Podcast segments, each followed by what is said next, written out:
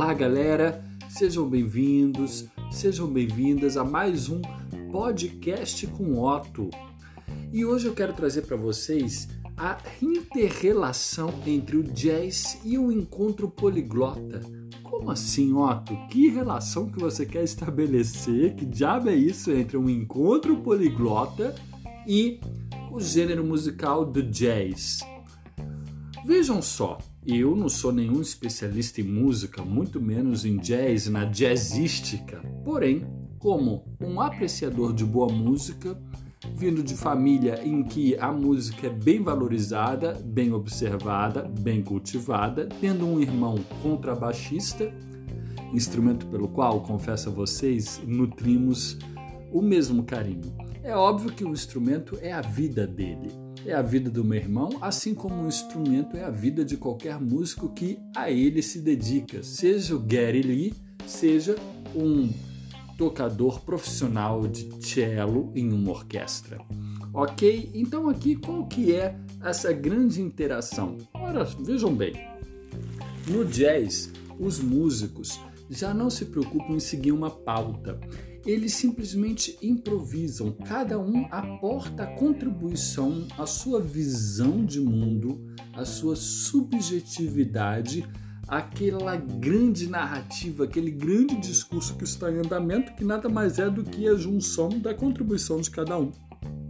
Dizia Miles Davis, grande ícone do jazz, que é preciso saber tudo de teoria musical para, na hora de tocar, poder esquecê-la o mesmo podemos falar a respeito das regras gramaticais de uma língua qualquer que nós aprendemos, uma segunda língua, por exemplo, porque a maioria de nós aprendemos uma segunda, uma terceira língua, por meio ainda muitas vezes do conhecimento mais ou menos consciente das regras que governam aquele sistema de possibilidades que é uma língua.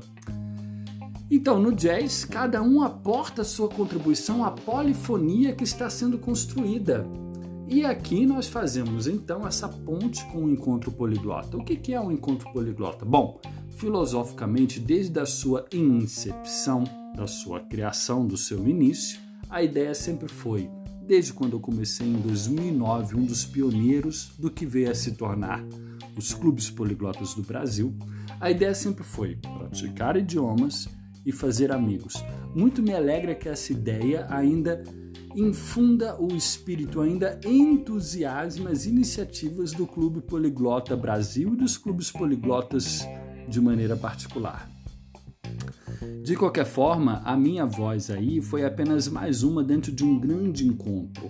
Agora, trazendo para a realidade, o encontro poliglota é um local em que, por exemplo, temos pessoas de nacionalidades diferentes, as quais acabam adotando, digamos, o inglês como língua veicular, como língua de contato entre eles naquele momento específico. Cada um tem a sua história com o inglês, o seu histórico de aprendizagem, o seu portfólio de experiências idiomáticas e linguísticas. Então, o inglês como segunda língua, nesse caso, é como se fosse um instrumento que a pessoa cultiva ao longo da vida porque todos sabemos que realmente aprender uma língua estrangeira é torná-la segunda natureza, segunda pele, torná-la hábito do nosso pensamento e dos nossos sentimentos. Nesse modo, o encontro poliglota é um encontro para o qual temos várias vozes a contribuir. Portanto, o poli do glotismo tem analogia com o poli da polifonia nesse caso, o poliglotismo é uma polifonia idiomática. E aqui nós temos então uma outra ideia muito bacana, onde a gente já começa a fazer interface com a psicologia. Vejam, música, linguagem, psicologia, que é a subjetividade específica, o ego específico emprestado a cada idioma que nós falamos. Não à toa, desde a Idade Média, Carlos Magno, a ele se atribui a ideia e a máxima de que tantas almas tem um homem quanto as línguas que ele fala.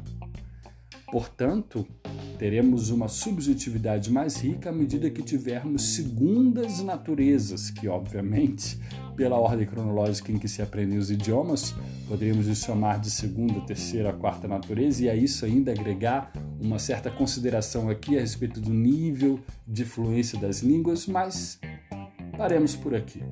O que importa é destacar que nessa relação entre o jazz e um encontro poliglota nós temos o que? A polifonia, que é resultante dessa contribuição de cada um a partir daquilo que cultivou a vida inteira. Seja o seu instrumento, no caso do jazz, seja a sua segunda língua, ou terceira ou quarta, no caso do encontro poliglota. É isso, galera. Acompanhem aqui o podcast do Otto para mais reflexões dessa natureza. Stay tuned! Thank you.